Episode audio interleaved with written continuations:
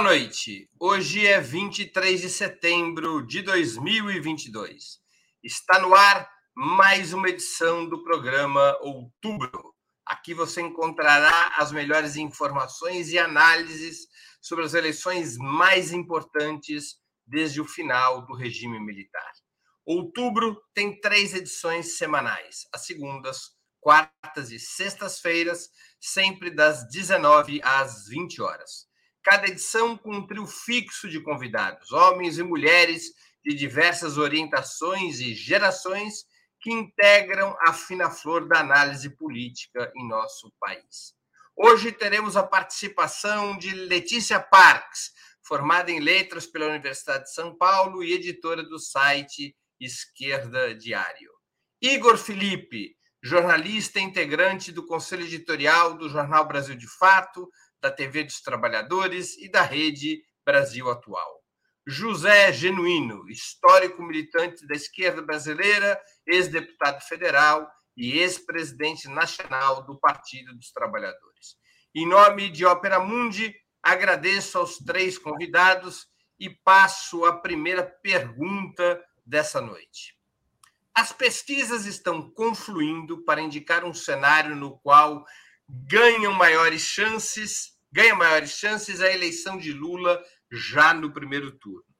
A campanha petista vai subindo o tom contra Bolsonaro, buscando também atrair eleitores da chamada terceira via, cuja desidratação parece favorecer o candidato petista.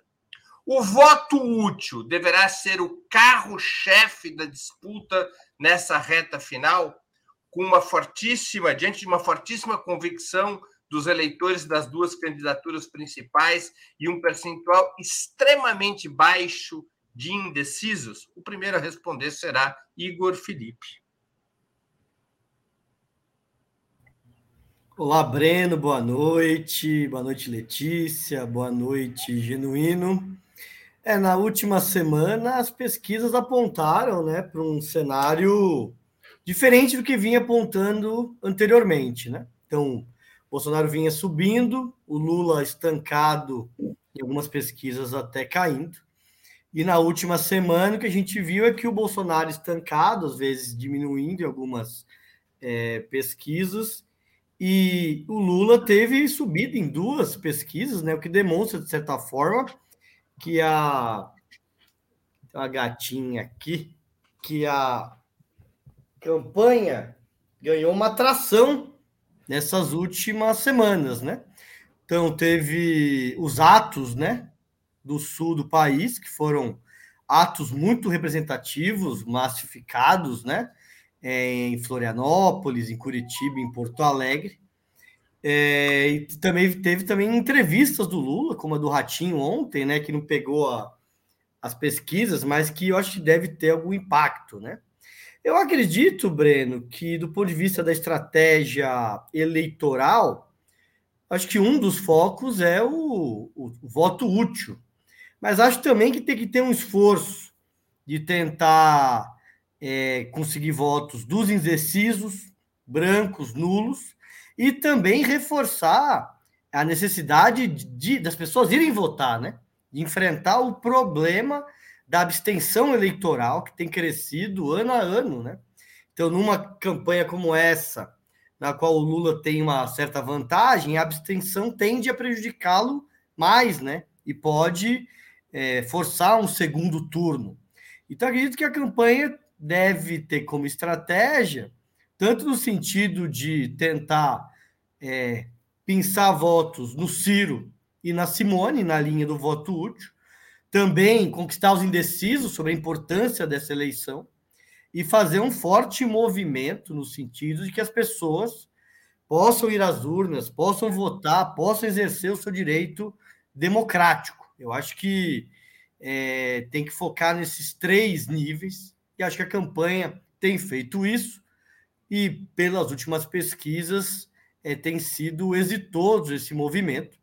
Vamos ver agora como vai ser na próxima semana, porque, embora o Lula tenha subido, Breno, de certa forma, foram duas pesquisas, mas ainda relativamente na margem de erro. Vamos ver se essa tendência se mantém, né? Ou se é uma certa oscilação. Mas temos que ver como é que vai ser na próxima semana, né? Temos amanhã dois atos em São Paulo, né? Hoje à noite tem um ato em Ipatinga, em Minas Gerais. Domingo, um ato no Rio de Janeiro, na quadra da Portela. E na semana que vem tem o famigerado debate na Rede Globo, que certamente tem um impacto e vai definir, no fundo, as últimas 48 horas, que serão decisivas é, para se vai ter ou não segundo turno. Então, acho que é um pouco esse o cenário da próxima semana. Letícia Parques, bem-vinda de volta ao programa. Na semana passada ela não pôde estar presente por razões de saúde familiar. Letícia Parques, o que você acha? O voto útil virou o carro-chefe da campanha eleitoral? Olha, Breno, acho que a tendência que vem se mostrando, né, que as pesquisas vão apontando, é uma tendência que não vem de hoje, né, ela, ela veio se demonstrando já em todas as últimas pesquisas que foram saindo, é que não tem qualquer chance nem da Tebet ou do Ciro crescerem, pelo contrário, né, eles vão gradativamente se desidratando. O Bolsonaro, esse reacionário terrível, né, expressão da corja mais reacionária do país, é, inclusive, né, também junto, né, de todo esse processo eleitoral que vem acontecendo, vem crescendo também os ataques, né, contra ativistas, contra militantes, assassinatos, né, de ativistas militantes de esquerda. O Bolsonaro vem mantendo uma base é, mais ou menos, né, fixa é, ali é, nas pesquisas. E a verdade é que tanto Bolsonaro quanto Lula estão transformando o segundo turno no primeiro turno, né? E nesse sentido, os acenos ao centro, pactos, conciliações vão acontecendo de todos os lados. De certa forma, é um ganha-ganha do capital financeiro, dos banqueiros, dos empresários, porque eles vão condicionando as campanhas para os seus próprios interesses, né? garantindo é, que o que vinha sendo feito do ponto de vista de ataques e privatizações é, se mantenha de qualquer forma. Né? Claro que os candidatos são diferentes, né? O Bolsonaro é a expressão é, dessa corda reacionária do país, mas se a gente olha para o programa do Lula Alckmin, a gente vai vendo que nas questões fundamentais, né, para o capital financeiro, vai se mantendo tudo, né? Responsabilidade fiscal, que é uma forma de é, garantir o não pagamento, não gasto, né, com saúde e educação, o pagamento da bolsa banqueiro, né, que é a dívida pública, o não questionamento dos latifúndios, a lógica do agronegócio, a manutenção é, das reformas, de todos os ataques, né, em particular do trabalho precário, né, da terceirização, da uberização, e com isso uma parte do regime do grande capital tem apoiado a chapa Lula-Alckmin e a, dinâmica do voto útil tem se intensificado, né, uma dinâmica que leva ao rebaixamento é, do programa e das aspirações, que não é vantajoso para os trabalhadores, porque o que se mostra é que não aparece, né, um programa para a classe trabalhadora nesse marco, né. José Genuíno, qual é a sua opinião? Você está sem microfone, Genuíno. Precisa ligar o microfone. Pronto. Tá. Eu discordo um pouco. Em primeiro lugar, porque a campanha do Lula intensificou o combate ao Bolsonaro, particularmente dois comerciais contundentes denunciando a história e os interesses que o Bolsonaro representa. Em segundo lugar, porque o programa de televisão, mediando está tratando da pauta do povo, as questões como salário mínimo, endividamento, a fome, a questão da pauta dos idosos, a pauta de acessibilidade e a pauta relacionada com o desemprego. Portanto, nós estamos combinando o enfrentamento contra o Bolsonaro e, ao mesmo tempo, tratando a pauta do povo. Eu acho que a campanha esquentou aquilo que eu dizia há três semanas atrás, que era necessário intensificar a polarização política. E a polarização tem que ser contra o nosso principal inimigo, que é Bolsonaro. A política ela tem que ter a principalidade de adversário. Você não faz política etérea. Tem que ter um centro de centralidade de combate. Está correto. Agora, é claro que nós estamos vivendo uma semana, Breno, que valerá por um mês. E é, e é uma vitória política importante ganhar essa eleição no primeiro turno. Eu já falei aqui as razões. E ganhar no primeiro turno significa diminuir as chances do, da terceira via se aproximar do Lula e querer negociar algum tipo de contingenciamento, algum tipo de tutela, algum tipo de acordo. Em segundo lugar, porque ganhando no primeiro turno ou indo para o segundo turno o Bolsonaro, a diferença vai ser pequena. Portanto, nós vamos ter, em seguida a eleição, ganhando ou não, um período conturbado politicamente. Nós vamos viver uma conturbação política. Primeiro, porque o inominável não aceitará tranquilamente o resultado e ele já está tá dando demonstração disso. Segundo, porque nós vamos ter que sair, no, ganhando ou não ganhando, não ter comemoração, não ir para casa, não ter festa e ficar nas ruas e chamar a população para as ruas, porque ele vai executar o desmonte, ele vai fazer provocações, ele não vai reconhecer o resultado ganhando no primeiro turno e ele vai fazer a ruaça, que é o estilo dele. Ele levanta a arma para espalhar medo. Isso é a tática do protofascismo representado por Bolsonaro. Portanto, eu acho que nós temos que intensificar a polarização política, tendo como inimigo principal o Bolsonaro.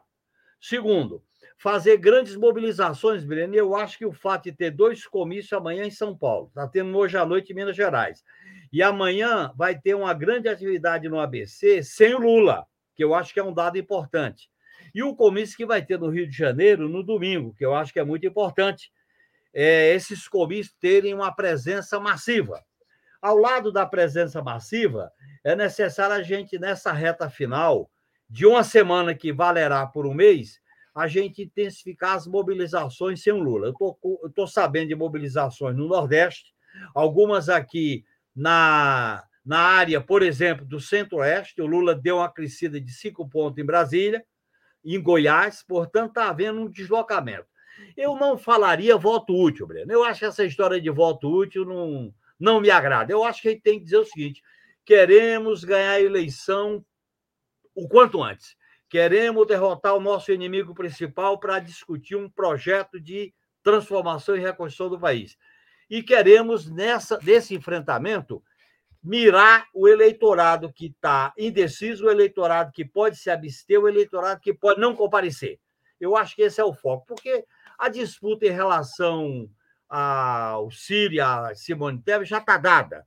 Deixa o pessoal fazer. Eu acho que a gente não deve falar em voto útil. Deixa o comercial dos artistas se proparar, se divulgar que eu acho que ele tem um efeito muito grande. Eu acho que nós temos que nos preocupar não é com voto útil, é a polarização política. Nós temos que não só derrotar o Bolsonaro eleitoralmente, mas politicamente. E o comercial do PT, repito, disseca bem o que representa essa liderança da extrema-direita, que é o nosso inimigo principal nesse momento. Vamos então a uma segunda pergunta da noitada. O candidato do PDT, Ciro Gomes, reage com truculência crescente contra Lula e o PT, em resposta à tendência para o voto útil em sua base eleitoral. Chegou a chamar o petismo de fascismo vermelho. Como vocês avaliam o papel atual de Ciro Gomes na vida política e eleitoral do país? Letícia Parques é a primeira a responder com muito amor por Ciro Gomes. Nenhum amor por Ciro Gomes, Breno. Ciro, vocês viram ele na Firjan, né? Ele gosta de industrial, é, detesta moradores da favela, detesta pobres, né? O Ciro, ele é um político burguês com um programa é, burguês para o Brasil, né? Quando ele fala de Plano Nacional de Desenvolvimento, ele não está querendo dizer nada mais, nada menos do que é, um programa para tentar satisfazer uma burguesia nacional, que a gente sabe muito bem quem é, a burguesia nacional com nome e sobrenome, né, uma burguesia herdeira da escravidão, é, com quilômetros e quilômetros, milhas e milhas, hectares e hectares de terras é, é, que só existem em base ao massacre da população indígena e dos povos sem terra. Então, acho que o Ciro Gomes, o que ele quer fazer, o jogo dele é querer se mostrar como um gestor é, do capitalismo brasileiro que vai solucionar de uma maneira mágica aquilo que ele chama de polarização entre o Bolsonaro e Lula, né? Ou seja, Ainda que ele não diga isso, é justamente essa política que, né, chamada de terceira via, né, que é um nome bonitinho que a mídia inventou que para os candidatos que ela preferia que ganhassem, né, que triunfassem, mas que na verdade não engrenaram e o Ciro é um deles, né? Eu acho que o Ciro ele vai se manter nessa posição. É, pode ser que ele decida é, em último momento é, retirar a candidatura, acho difícil porque isso não favorece a imagem política dele né? É, mas, enfim, mantendo nesse sentido, né? Se ele mantém essa candidatura batendo, fazendo ataques tanto contra o Bolsonaro quanto contra o Lula, porque ele quer manter essa localização meio equidistante, meio como se ele fosse uma personalidade totalmente diferente, sendo que, na verdade, é o velho programa é, do desenvolvimento nacional, que, como eu já, já disse, né, a gente sabe que significa isso no Brasil. Né? É, e eu não estou falando isso, queria deixar claro aqui, para defender a chapa Lula-Alckmin, não, né? Porque o Ciro ele só consegue fazer essa demagogia porque nenhum dos temas estruturais do país fazem parte do programa que o Lula é, defende, né? É, então, ele né, vai habilmente ocupando esse terreno aí, buscando dialogar, falando como se ele estivesse falando de problemas estruturais, quando na verdade ele não está é, falando, né? Então, é, eu tenho um pouco essa visão. E acho que cumpre um papel bastante é, pacífico, né? Ele às vezes faz algum tipo de ataque ao Bolsonaro, de, de crítica ao bolsonarismo, etc.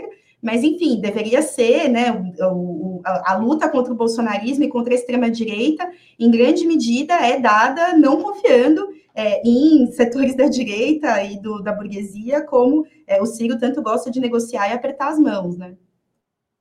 Genuíno, qual é a sua resposta ao seu conterrâneo Ciro oh, Gomes. Eu conheço bem o meu conterrâneo. Aliás, o candidato dele está em terceiro lugar em Fortaleza. O candidato PT está ganhando o primeiro lugar em Fortaleza e no Estado está em segundo, está encostando no capitão Wagner, que é bolsonarista. Então, olhem bem, ele, ele estourou o PDT no Ceará, não botou a Isolda, que é uma especialista em educação, e fica fazendo demagogia com a educação e com as mulheres. E ele vetou a Isolda, e o candidato dele está em terceiro lugar. E pode, pode acontecer ele ficar em terceiro lugar na eleição nacional e Simone passar ele. Portanto, a tendência do Ciro é, uma, é de uma derrota política e eleitoral, porque o caminho que ele escolheu foi um caminho equivocado. Ora ele bate no Lula, ora bate no Bolsonaro. Ele não tem uma centralidade.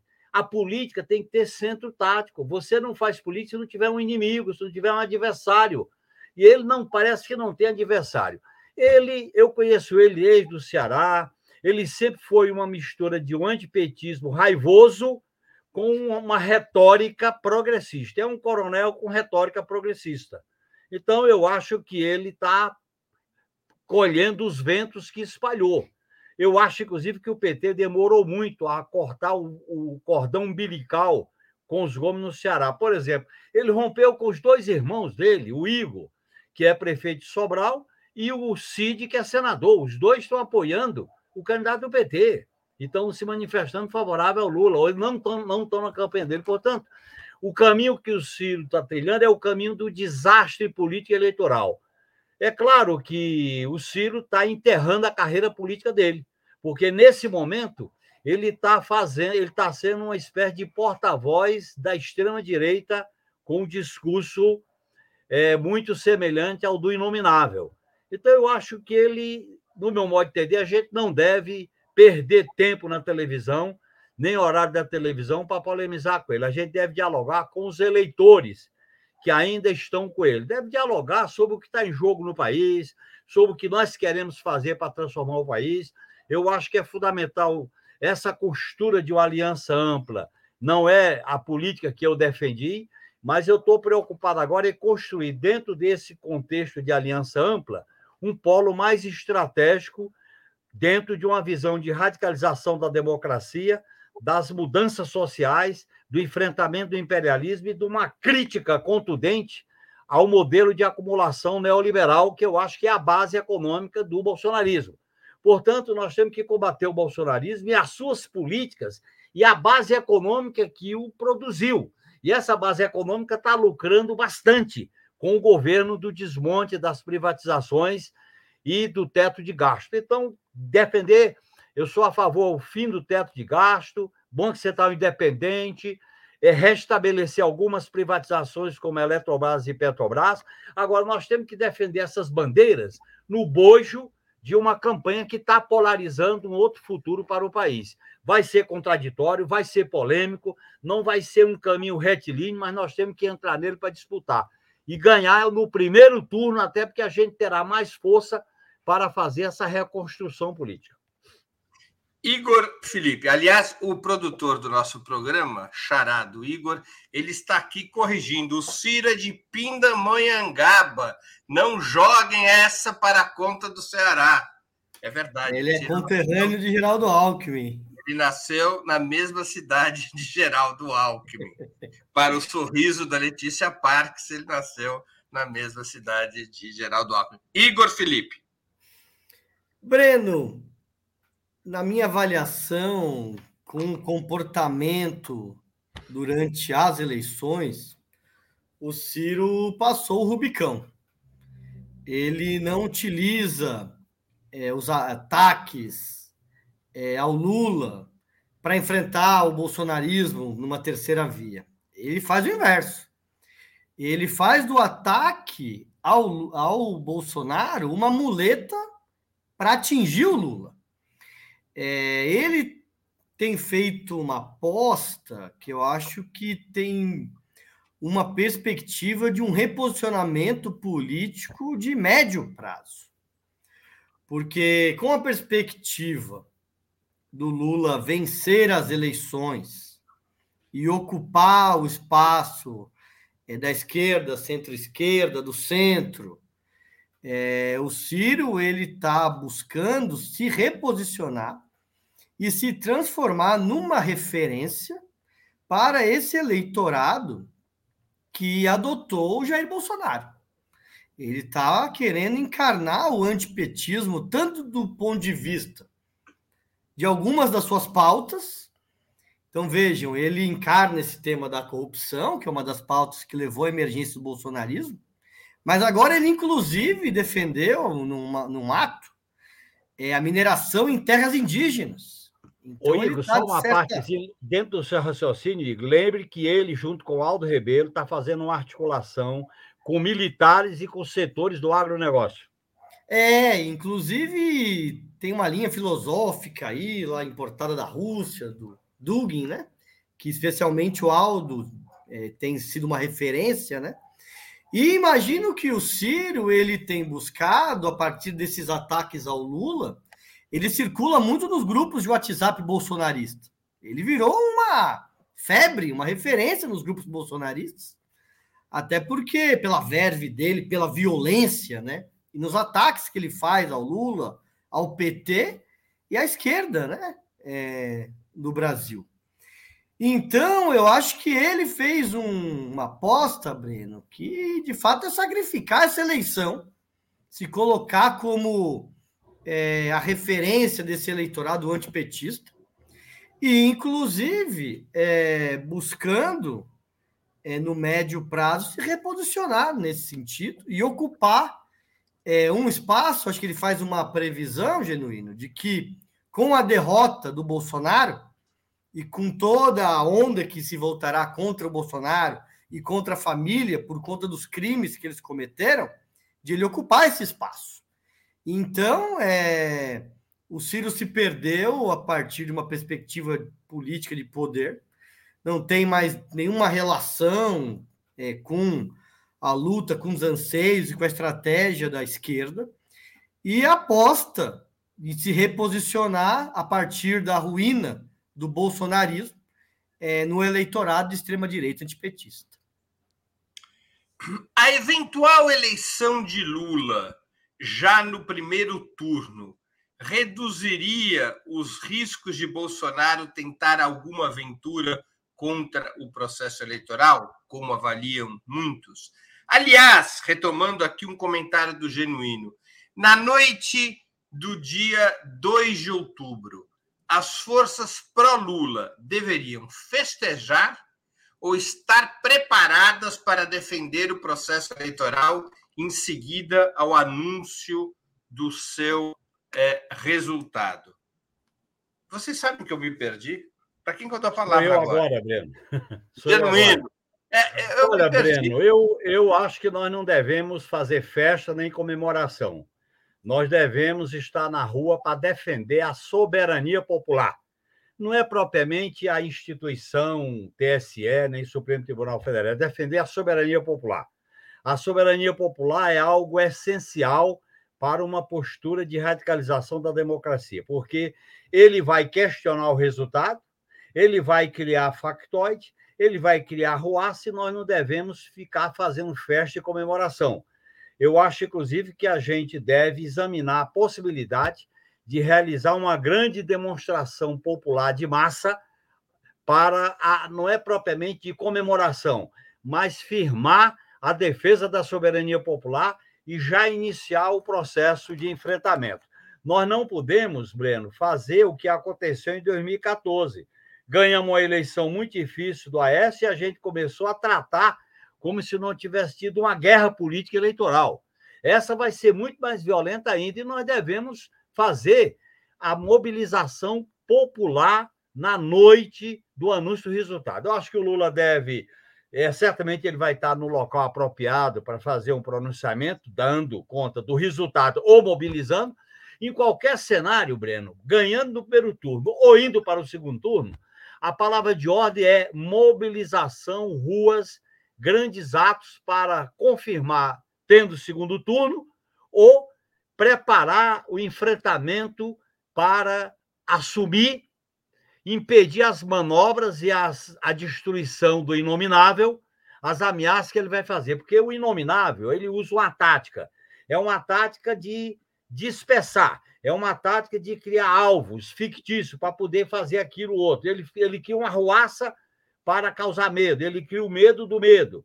Vamos ter o golpe. Aí todo mundo fica preocupado com isso e aí, na hora H, não tem. Vai ter provocação. Agora, o problema, Breno, é que a, a, a turba que vai ser envenenada por esse discurso golpista, mesmo ele não indo para as vias de fato, porque eu acho que as condições para o golpe e eu concordo muito com a tua análise, é muito pouco provável um, um golpe de natureza institucional. Agora, provocações, arruaças, ameaça, nós devemos estar com cuidado. E o caminho é a mobilização.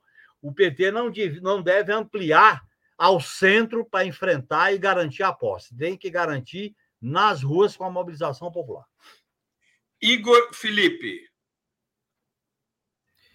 Breno, acho que com certeza, uma eventual vitória do Lula no primeiro turno diminui as margens de uma aventura golpista e algum tipo de questionamento é, do resultado das eleições pelo Bolsonaro.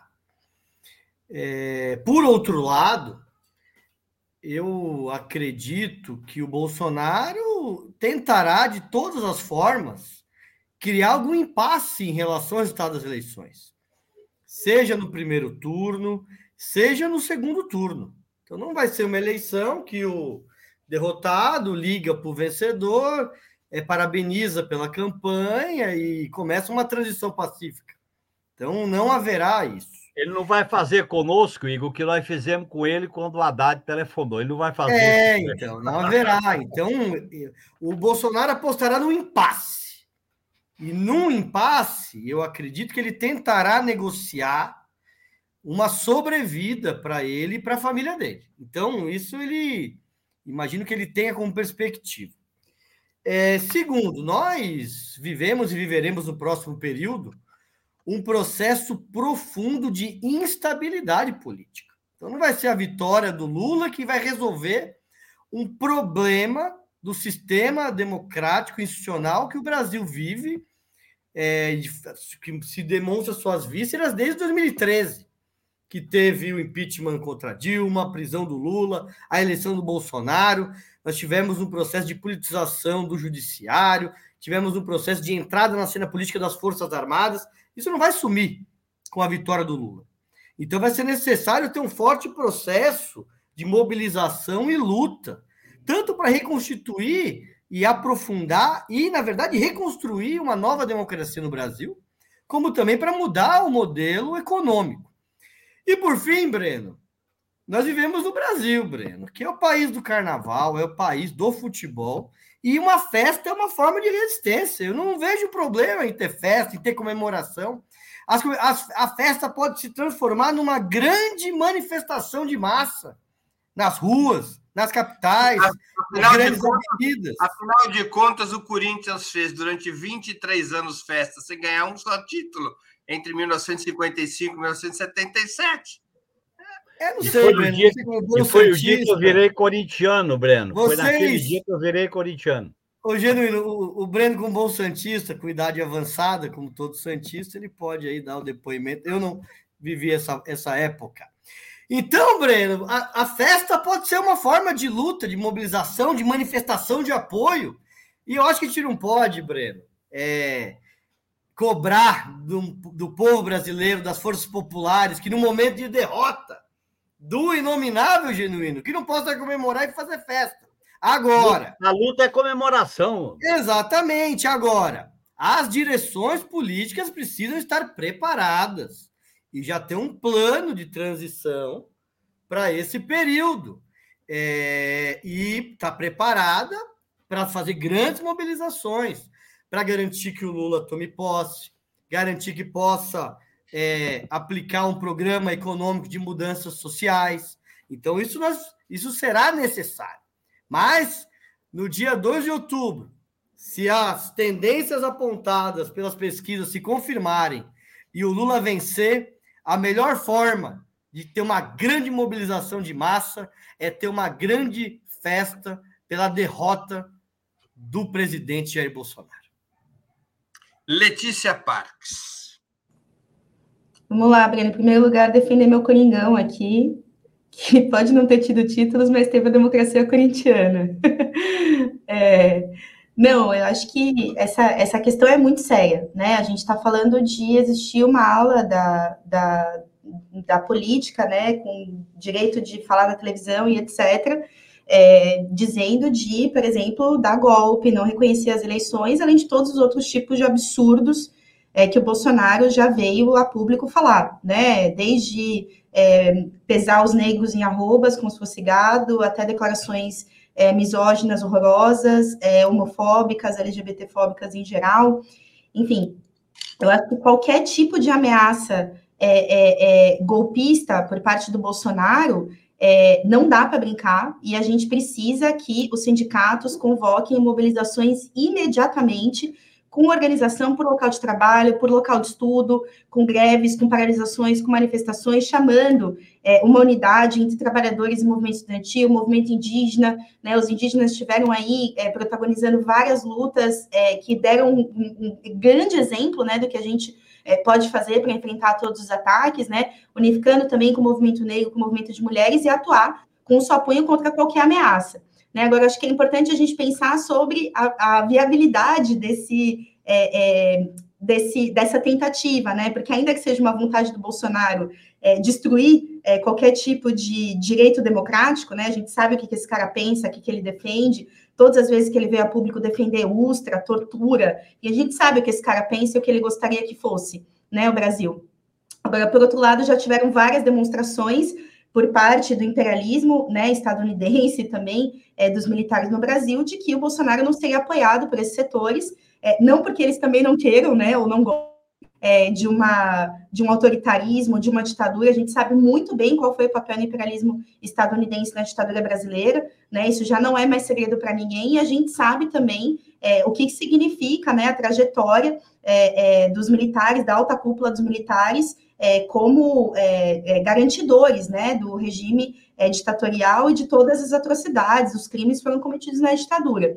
Agora, por hora, eles avaliam o quê? Que há a possibilidade de seguir atacando a classe trabalhadora sem ter que fazer é, esses, essas rupturas com a democracia. E isso é muito mais útil em alguns momentos para a burguesia do que fazer rupturas democráticas, né? Ou seja, é, eu acho que é importante a gente ter uma análise fria, é, da situação concreta, é, porque à medida em que ela piore ou se desenvolva no sentido mais autoritário, é muito importante que haja uma forte luta é, para impedir qualquer tipo de ameaça golpista.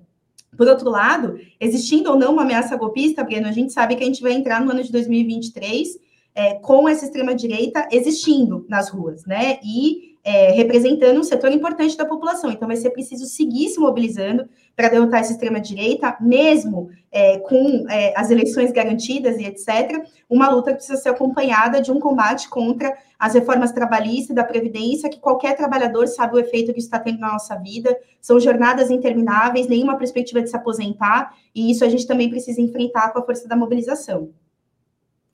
Muito bem. Antes de continuarmos, eu queria pedir a contribuição financeira de vocês para a Ópera Mundi. Agora é a hora daquele intervalo comercial. Há seis formas de contribuir. A primeira é a assinatura solidária em nosso site, operamundi.com.br barra apoio. A segunda, se tornando membro pagante de nosso canal No YouTube, basta clicar em Seja Membro e escolher um valor no nosso cardápio de opções. A terceira e a quarta, contribuindo agora mesmo, como alguns já o fizeram, com o Super Chat ou o Super Sticker. A quinta é através da ferramenta Valeu, valeu demais, quando assistirem aos nossos programas gravados.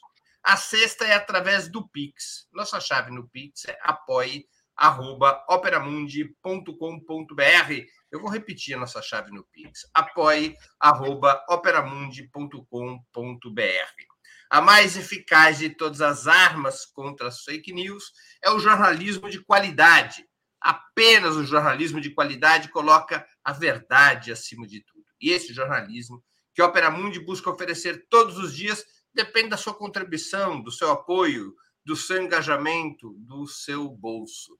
De antemão, já agradeço a quem puder contribuir. Contribuir com a imprensa independente é uma forma de militância contra o fascismo.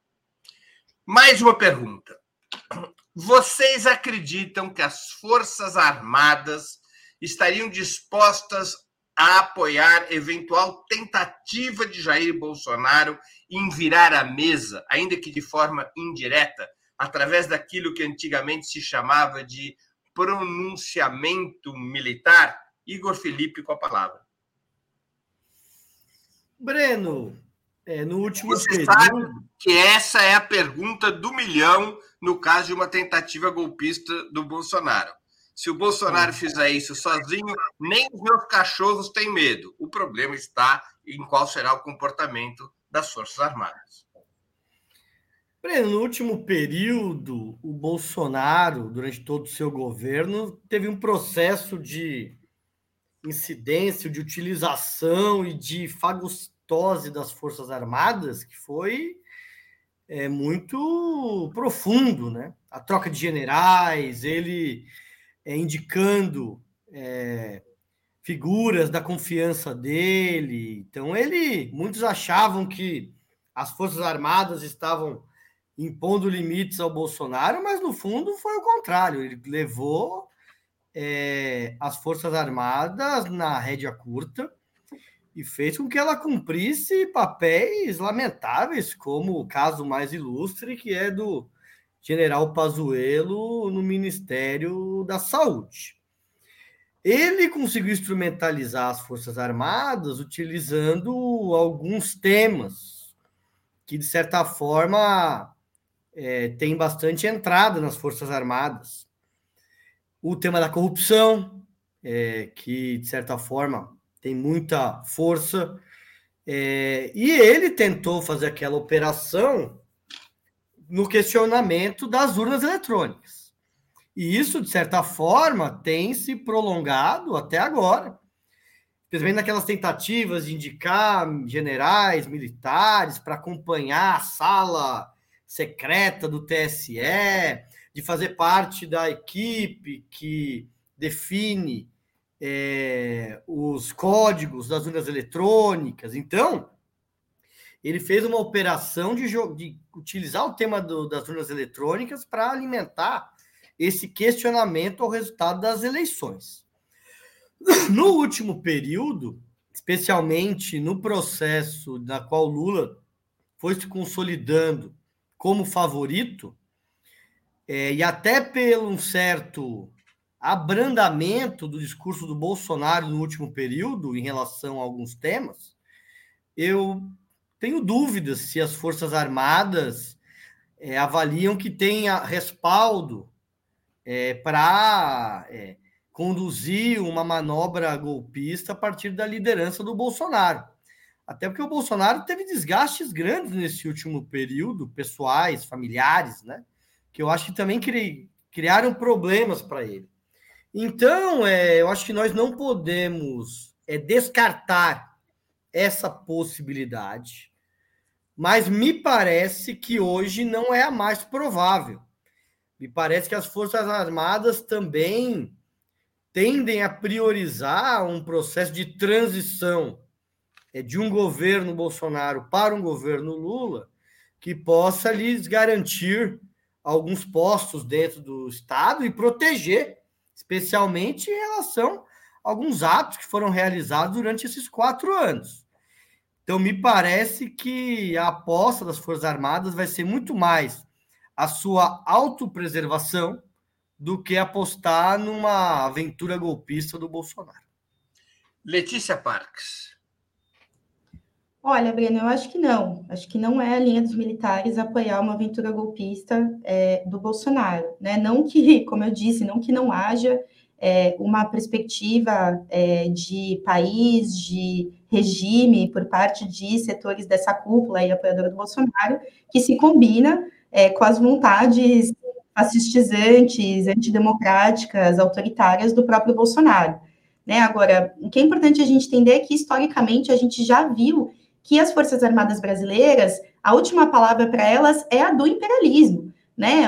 as Forças Armadas atuaram aqui no Brasil durante a ditadura militar, como é 64, é, bastante condicionadas por é, expressar aqui, né, na força, a vontade do imperialismo estadunidense.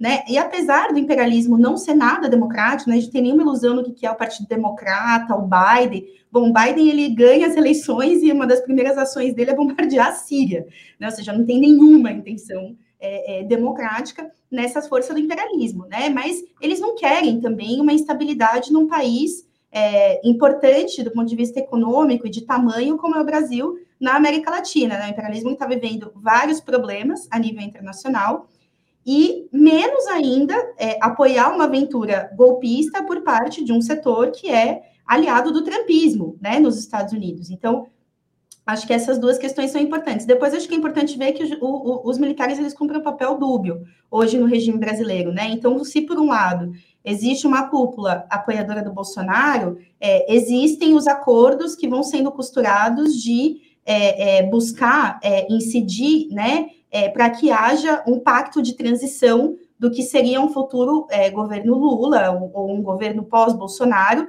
é, onde os militares se mantenham como uma parte é, é importante, né, é, decisiva ali do regime. Né, um, uma demonstração disso foi o fato de que eles participaram né, da lacração do sistema das urnas, atestando aí a inviolabilidade delas, é, num, enfim, num, num, pacto com o judiciário, que também mostra bastante o que, que significa o judiciário brasileiro, né, que está disposto a fazer é, todo tipo de movimento, inclusive autoritário como esse, né, para poder é, se garantir como um, um, um, regulador, um juiz da, da, das eleições e da política é, no Brasil, uma tendência que vem se agudizando desde o golpe é, de 2016, antes disso com a Lava Jato, né, ou seja, isso vai mostrando a participação dos militares é, dentro desse próprio pacto de transição, nessa né, tentativa de um pacto de transição. Então, não me parece que a tendência seja essa. Agora, se isso estiver colocado no nosso horizonte, eu repito, é fundamental uma forte mobilização convocada pelos sindicatos, pelas centrais sindicais,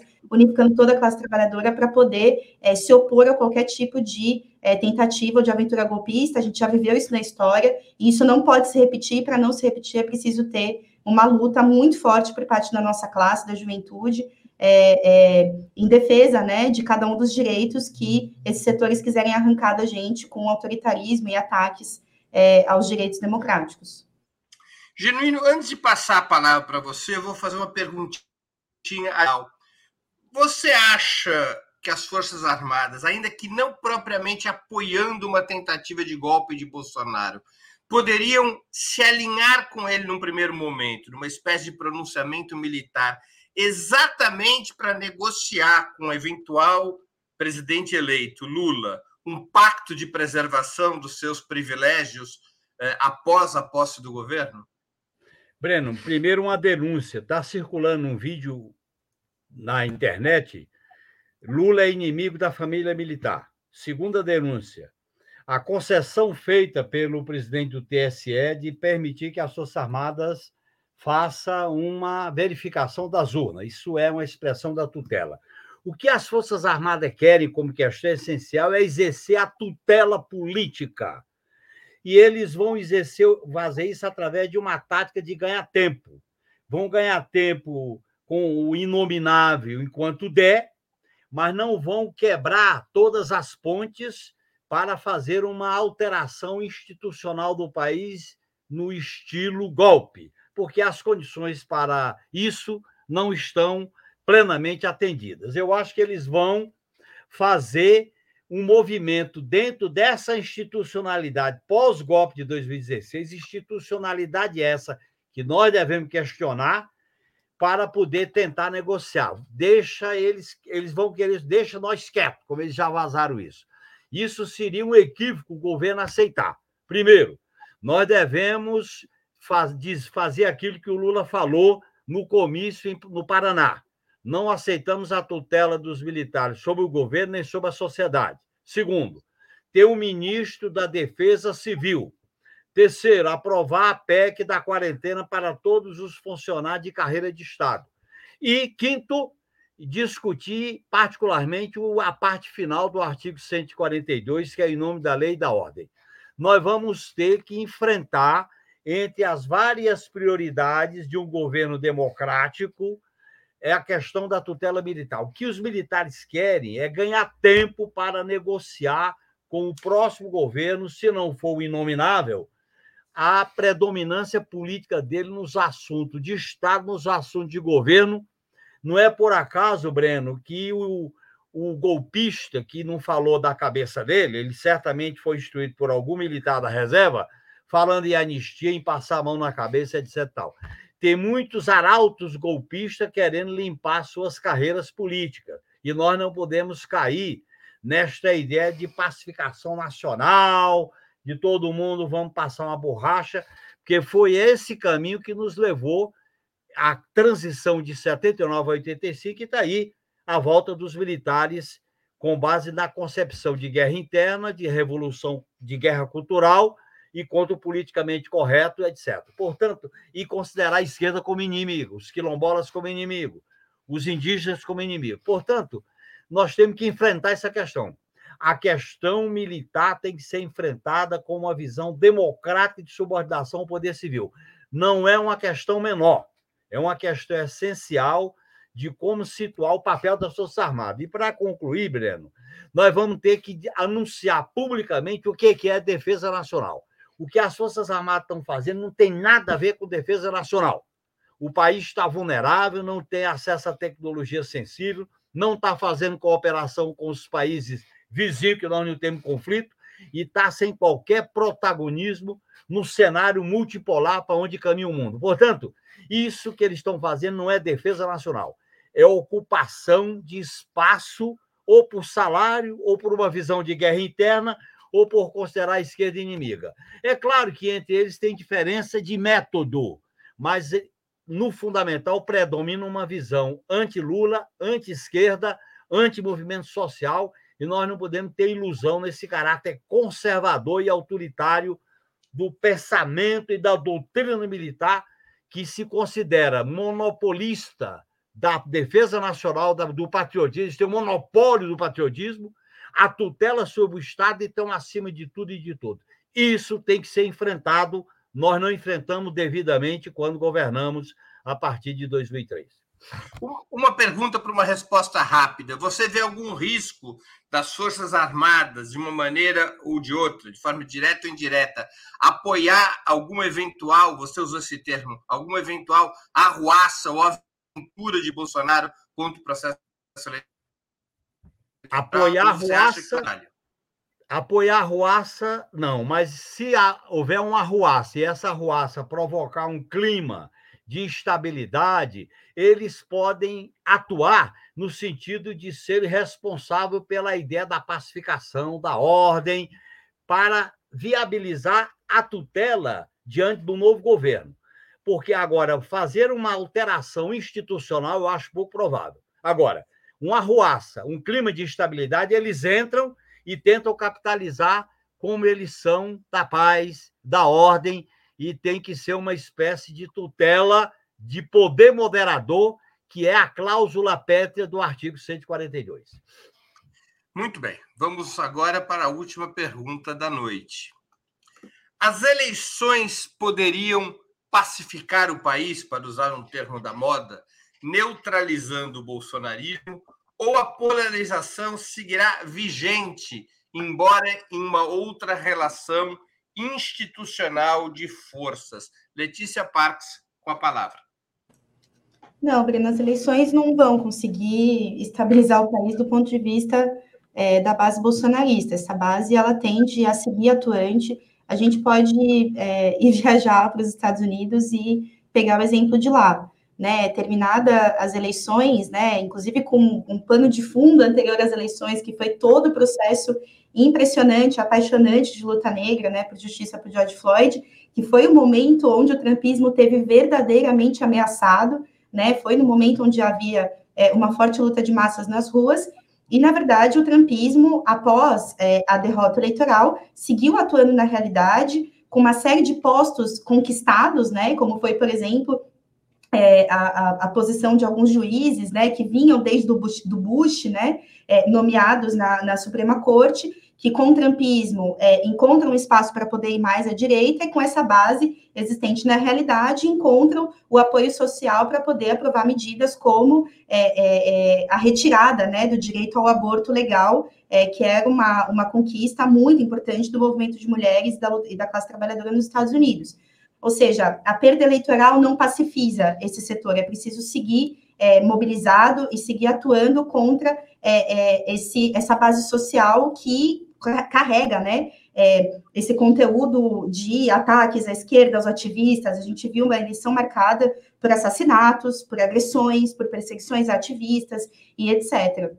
Por outro lado, existe também é, é, é, uma questão que é o fato de que existe uma crise econômica, é, uma crise orgânica, né, para usar um termo é, do Gramsci, que é, não se resolve do dia para a noite e que vai seguir existindo e vai seguir sendo respondida né, por parte dos capitalistas com ataques contra a classe trabalhadora, contando, no caso brasileiro, com vários setores como aliados desses ataques. A gente viu, por exemplo, é, o que o STF acabou de fazer ao revogar o piso salarial das enfermeiras enquanto aumentava seu próprio é, é, é, salário, né? Ou seja, mostrando como os interesses no marco de uma crise econômica nunca são os de privilegiar é, as necessidades e é, a manutenção das condições de vida da classe trabalhadora. Isso a gente vai ter que lutar para conseguir garantir, fazendo com que os capitalistas paguem pela crise e no caminho dessa luta, que é uma luta pela revogação das reformas, né, tomando de exemplo esse, esses atos é, emocionantes das enfermeiras tomando as ruas. Eu fiquei muito feliz de ver. A minha mãe foi enfermeira por mais de 35 anos,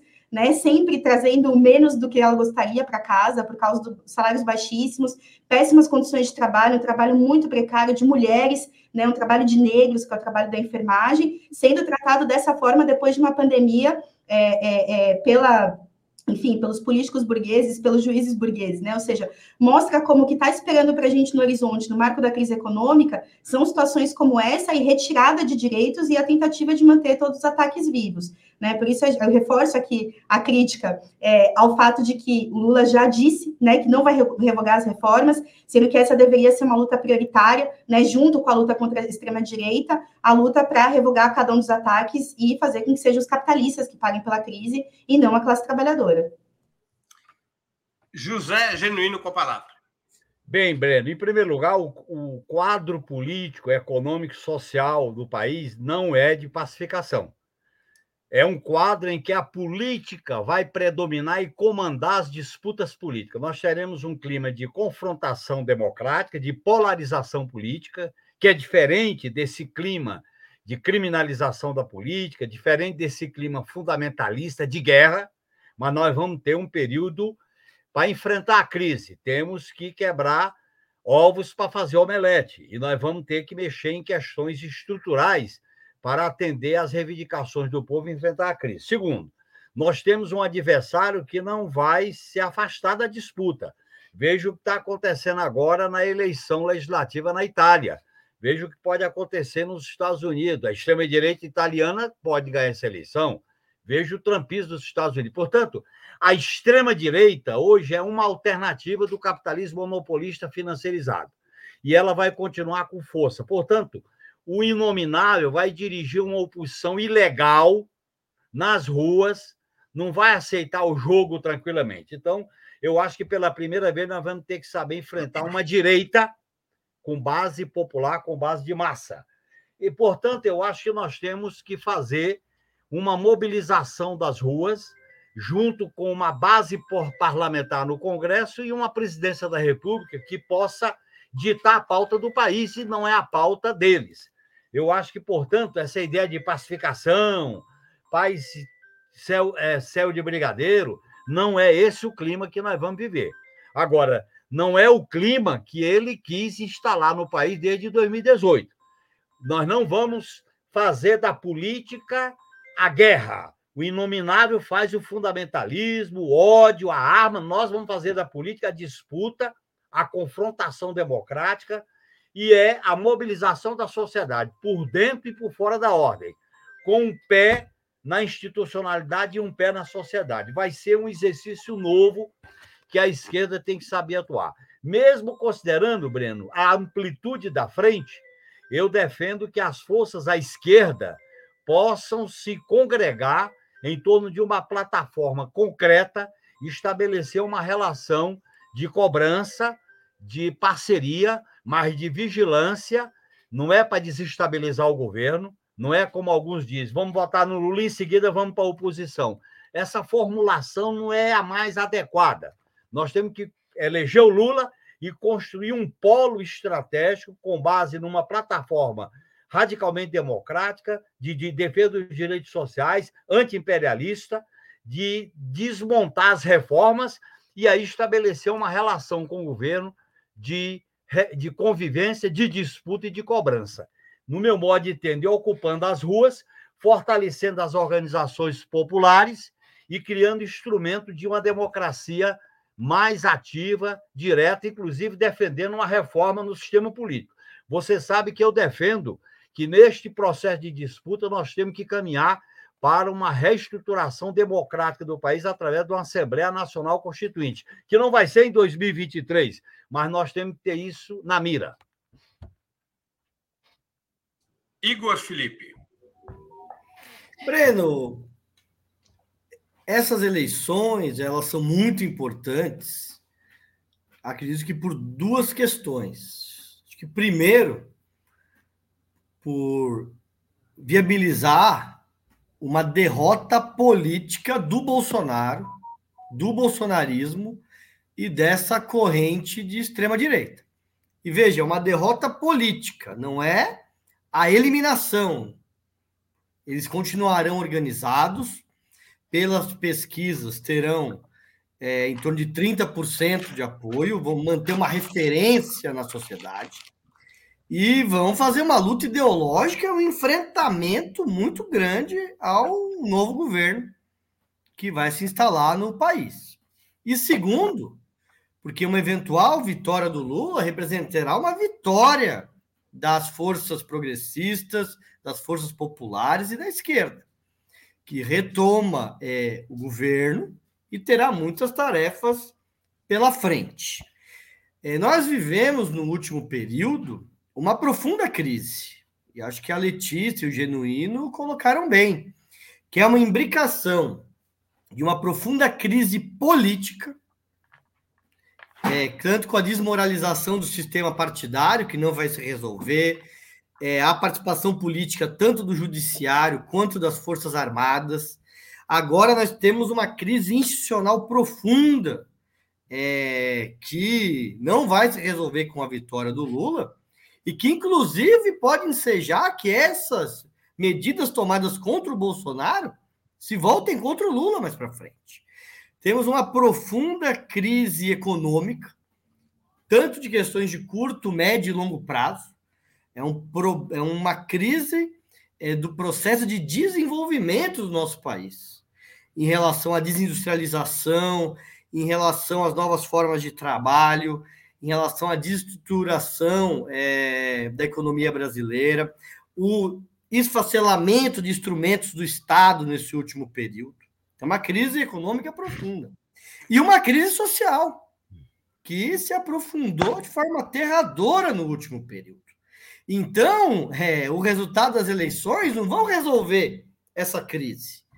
Eu acredito que vai ser necessário, em primeiro lugar, que uma vitória do Lula enseje a construção de um novo projeto popular para o Brasil, que possa enfrentar os pilares dessa crise e que possa coesionar forças para enfrentar é, a resistência àqueles que vão é, colocar as reformas necessárias na pauta. O segundo é uma necessidade de avançar no processo de organização popular. É preciso retomar o processo de organização popular, organizar as massas, fazer a luta, grandes mobilizações. E, de fato, no último período houve um afastamento das forças de esquerda, dos partidos, dos movimentos, dos sindicatos da classe trabalhadora. Então, sem ter organização popular, não será possível sustentar essas mudanças que são necessárias para pacificar o país. E, por fim, será necessário fazer uma profunda luta ideológica, batalha das ideias, dos valores. Inclusive, nesse período de novas formas de comunicação, novas tecnologias, que é disputar corações e mentes para conseguir organizar e para conseguir ir para frente com um projeto de mudança social. Então, nós temos esses três desafios centrais para aí sim conseguir retomar o rumo do nosso país e pacificar. E não é pacificar no sentido de uma pacificação dos mortos, né?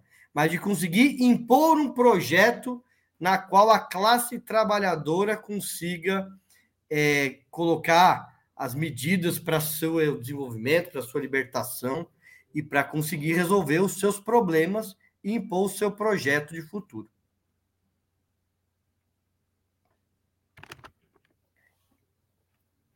Gente, acho que o Breno caiu, né? Então, nunca vivemos essa situação. o nosso apresentador é, caiu, né? Deu o tempo do programa. Estamos olhando aqui, gente, as orientações do meu xará José Igor aqui na produção, para ver se esperamos o Breno, se nós encerramos o programa. Não. é, infelizmente, infelizmente, caiu aqui minha, minha conexão, mas eu consegui retornar via celular para poder é, encerrar o nosso, o nosso programa de hoje. Nós estamos, então, depois da resposta do Igor e dessa minha queda de conexão, chegando ao final de mais uma edição do programa Outubro. Eu conversei hoje com Letícia Parques, José Genuíno e Igor Felipe. Temos novo encontro marcado com os nossos convidados das sextas-feiras, no próximo dia 30 de setembro, o último antes do povo ir para as urnas no dia 2. 2 de outubro.